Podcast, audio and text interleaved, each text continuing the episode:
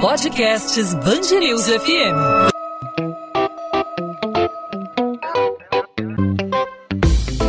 Dois às 20, com Maurício Bastos e Luana Bernardes. Oferecimento Cultura Inglesa. Inglês com cursos ao vivo pela internet, que incentiva, desenvolve e move você. A taxa de isolamento da última semana na cidade do Rio de Janeiro é a menor já registrada desde o início da pandemia. Essa informação é de um levantamento feito pela Cyberlabs, uma empresa de inteligência artificial que trabalha em parceria com o Centro de Operações da Prefeitura do Rio. Segundo essa pesquisa, o índice de isolamento diminuiu para 37%. No ano passado, no início da pandemia, esse número chegou a ser de 85%. Nesse momento, todos os bairros estão com índice de isolamento abaixo de 60%, com exceção do centro da cidade. Botafogo, na zona sul do Rio, por exemplo, não supera os 30% de isolamento social desde a semana de 7 até 13 de junho. O bairro tem a pior taxa de isolamento desde o ano passado. Esse número coincide com a reabertura dos bares. Nesta sexta-feira, tivemos a reversão na Justiça da decisão de restringir o funcionamento de bares, o horário de funcionamento de bares e restaurantes do Rio. A Prefeitura havia anunciado o limite até às 5 da tarde do funcionamento desses estabelecimentos.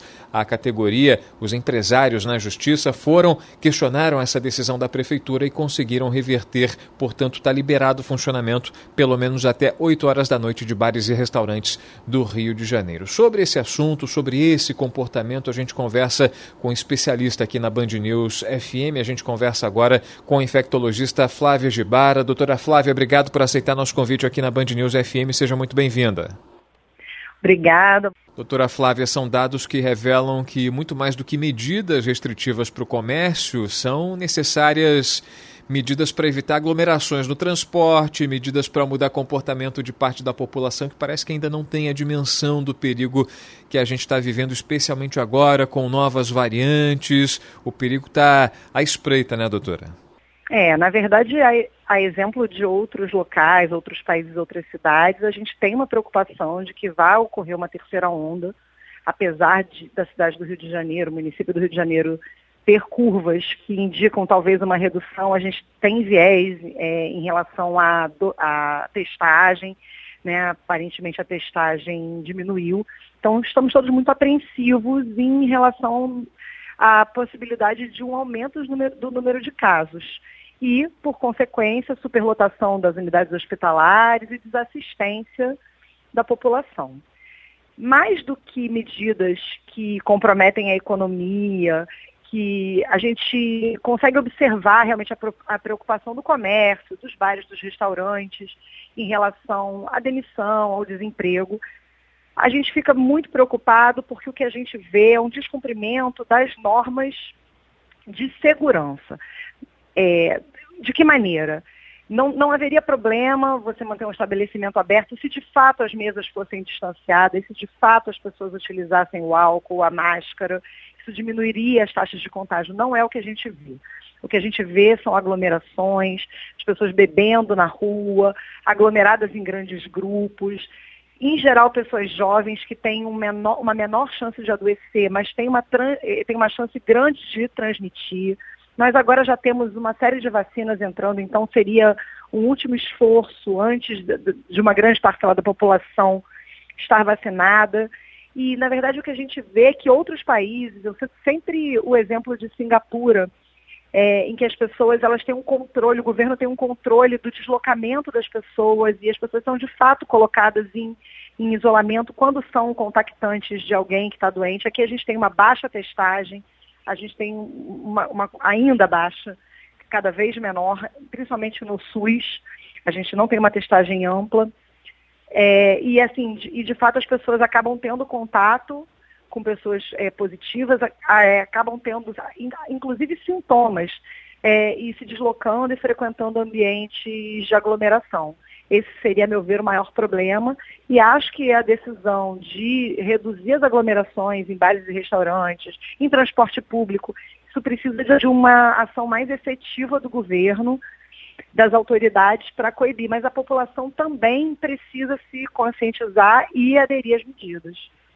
Sem dúvida, a gente lembra que no início da pandemia muito se dizia né, dos grupos de risco, né, que os grupos de risco são as pessoas com comorbidades, as pessoas mais velhas, as pessoas que possuem outros problemas associados que na hora do contágio pelo coronavírus podem é, de repente não resistir devido justamente a esse histórico de saúde. O que a gente hoje vê, é, assim, associando com outras doenças, né, antigamente se dizia, por exemplo, que o HIV era uma doença que tinha o um grupo de risco, pessoas pessoas com o comportamento é, promíscuo, o, havia, os, havia os grupos de risco, é, os homossexuais, era taxada a doença dos homossexuais, a doença dos gays, e assim o tempo foi passando e a gente foi vendo que é, essa, essa, esse grupo meio que se ampliou.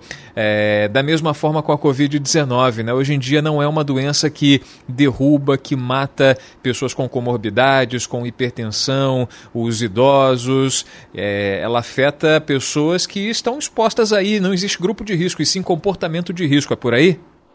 É, de fato a gente tem é, uma perfis é, populacionais, né, é, alguns indivíduos que têm um risco maior, mas como você falou, é uma roleta russa.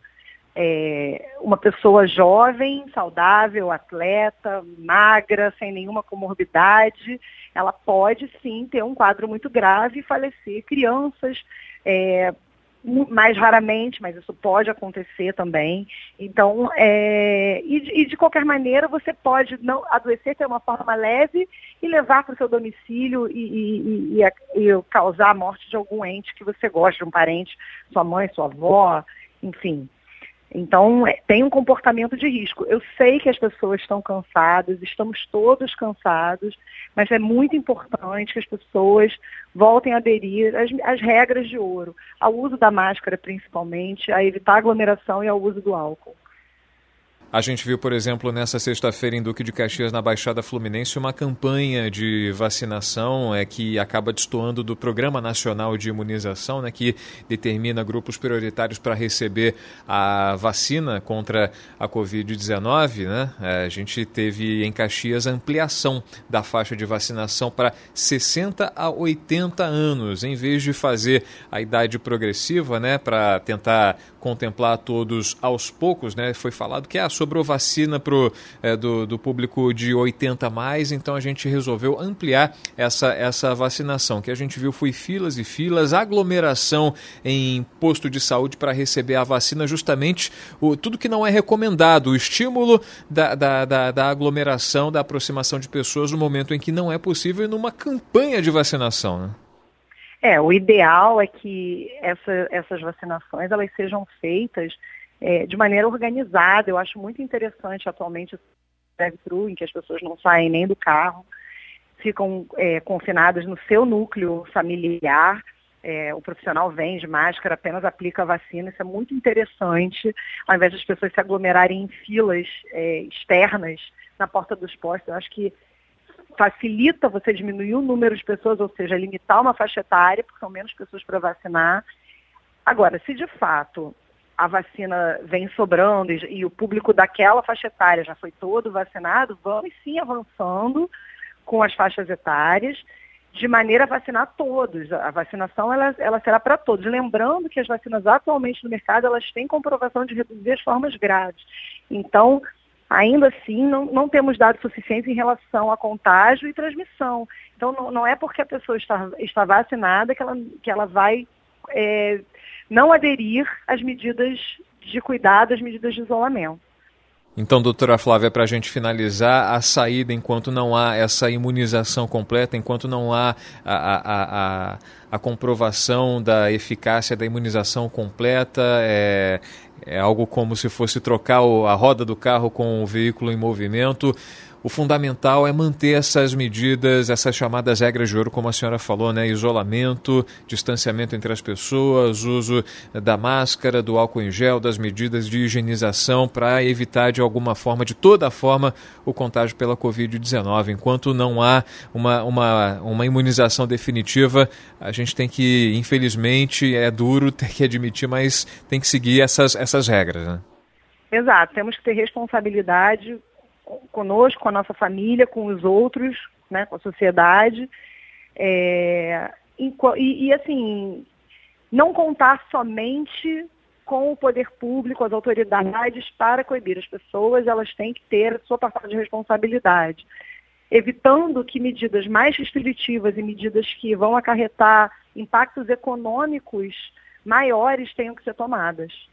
É isso, tem que fazer esse sacrifício em prol de um bem comum e a gente espera que num, num futuro bem próximo esse sacrifício não tenha sido em vão e a gente tenha poupado muitas vidas. Doutora Flávia Gibara, infectologista, conversando com a gente aqui no podcast 2 às 20 na Band News FM. Doutora Flávia, muito obrigado mais uma vez pela participação conosco, pelos esclarecimentos e até uma próxima oportunidade. 2 às 20, com Maurício Bastos e Luana Bernardes. Ponto final no 2 às 20. O 2 às 20 é a Band News FM em formato podcast com os principais assuntos da nossa cidade e do nosso estado, os principais destaques do Rio de Janeiro, sempre disponível para você de segunda a sexta-feira a partir das 8 da noite nas principais plataformas de streaming de áudio, aí no seu tocador favorito de podcast, aí no seu celular ou no nosso site bandnewsfmrio.com.br. Mais uma vez, falamos sobre a Covid-19 e as taxas de isolamento na cidade do Rio de Janeiro. Nesta sexta-feira em que tivemos a derrubada na Justiça das medidas restritivas impostas pela Prefeitura do Rio para bares e restaurantes, um principal foco de aglomeração no município do Rio de Janeiro. A categoria, o setor conseguiu na Justiça derrubar essa decisão e voltar a um horário mais elástico de funcionamento. O Rio de Janeiro tem a menor taxa de isolamento registrada desde o início da pandemia, num levantamento feito pela Cyberlabs, uma empresa de inteligência artificial que trabalha junto com o Centro de Operações da Prefeitura do Rio, o índice de isolamento diminuiu para 37%. No começo da pandemia, esse índice chegou a ser de 85%. Vários bairros da cidade do Rio passando por isso, especialmente o bairro de Botafogo. Sobre isso, a gente conversou com a infectologista Flávia Gibara para analisar o comportamento da população, especialmente que precisa se conscientizar muito mais do que as medidas restritivas para o comércio. São necessárias medidas restritivas para evitar aglomerações nos transportes, são necessárias medidas por parte dos governos federal, municipal e também estadual para não proporcionar a possibilidade de aglomeração nos transportes públicos, em espaços abertos, é necessário conscientização de todos, de governos e também da população em geral, para evitar que o coronavírus mate ainda mais pessoas, leve ainda mais gente. Podcast 2 às 20 volta na segunda-feira. Para você, eu desejo um bom final de semana. O encontro está marcado. Você pode participar conosco, mandando sua sugestão, fazendo sua crítica, sua pergunta, comentando. Fique à vontade para participar. Você fala comigo no arroba Maurício Bastos Rádio no Instagram. Manda sua mensagem pelo direct que a gente responde. Você pode mandar também sua mensagem para o Instagram da Band News FM, Band News FM Rio. Esse contato é o mesmo para o Twitter e também para o Facebook. Band News FM Rio é só procurar que você mantém contato com a gente. Podcast 2 às 20 volta na segunda-feira. Um ótimo fim de semana para você, bom sábado, bom domingo. Espero que você aproveite. Tchau, tchau.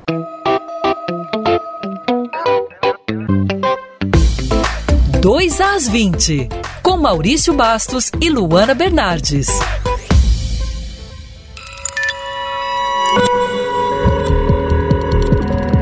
Podcasts Bangerils FM.